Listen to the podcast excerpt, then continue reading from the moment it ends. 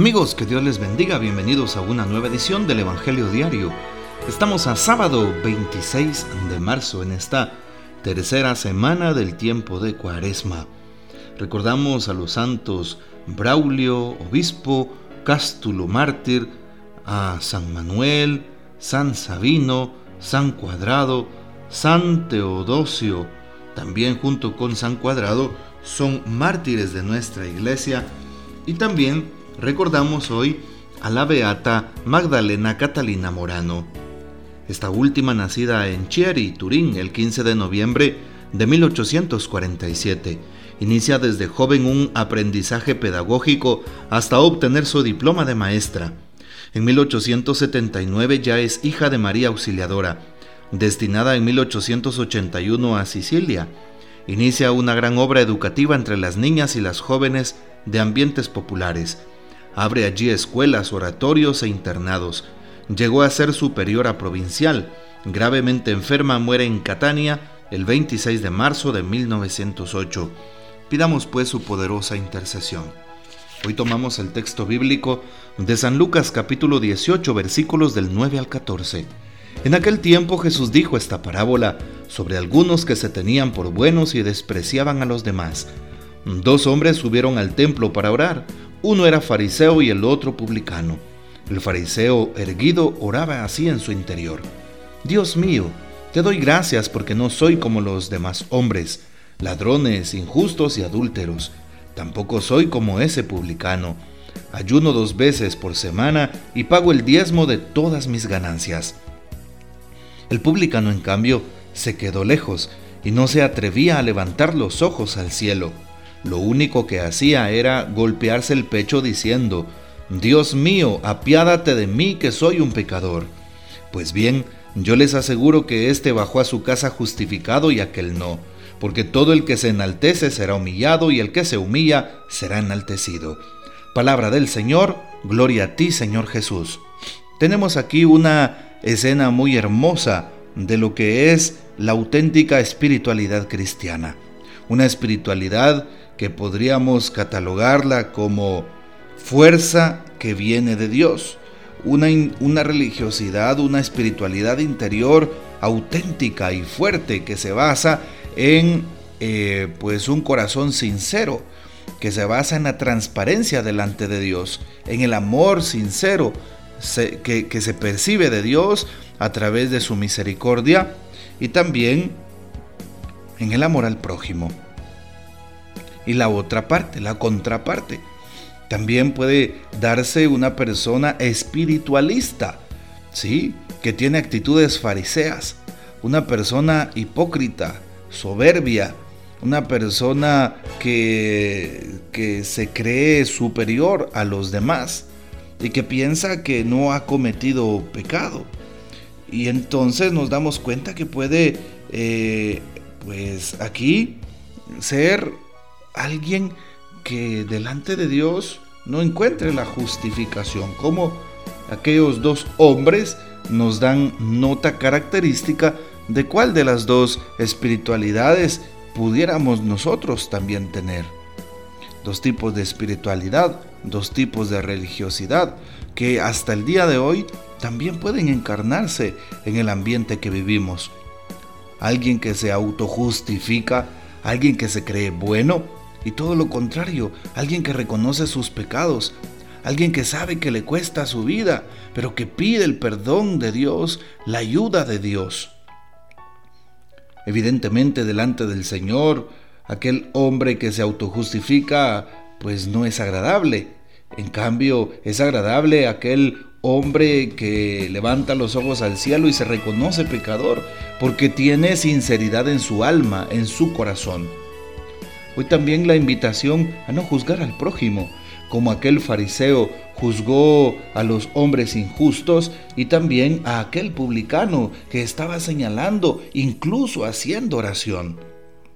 Hoy le pedimos a Jesús que nos ayude a tener una oración sincera, auténtica, sencilla, no acusando al prójimo, no levantando falsos, no fijándonos en la paja en el ojo del hermano, sino más bien en la viga que llevamos en el nuestro, la invitación de la palabra en este día.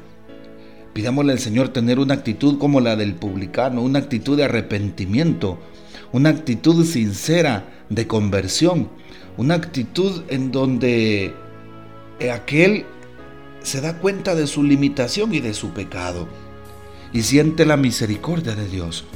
Algo importante aquí, solamente aquella persona que ha sentido el amor cercano, el perdón de Dios, la misericordia de nuestro Señor para su vida, aquella persona que se ha equivocado, aquella persona que ha tenido una tentación y ha caído en ella, aquella, aquella persona que, que pues ha sentido desvanecerse por el pecado que le ha atrapado, pero que ha sentido el amor, que ha sentido el perdón, que ha sentido el abrazo de Dios, que ha sentido la mano cercana de Jesús en su vida y en su corazón, que ha sentido cómo las tinieblas se convierten en luz, cómo estando en el suelo quebrantada, Jesús la levanta y la restaura. Solamente esa persona va a lograr sentir el amor de Dios y va a lograr darlo a los demás. Solamente esa persona dejará de juzgar al prójimo y sus pecados y se va a fijar y escandalizar en los propios pecados y no en los pecados de los demás. No perderá el tiempo inútilmente fijándose en el pecado del prójimo, sino todo lo contrario. Tendrá respeto hacia la vida del prójimo, porque sabe que también el otro, la otra persona, está librando sus propias luchas, sus propias batallas. Y por eso, date cuenta si estás actuando como el publicano o el fariseo del texto que hoy se nos presenta. Estamos en cuaresma, un tiempo que nos llama a la reflexión, al cambio, un tiempo para compadecernos, para tener misericordia del otro, de nosotros mismos, como Jesús lo ha tenido de nosotros, pero también tener misericordia y compasión del prójimo. Y de esa manera, sin duda alguna, el Señor estará de nuestro lado.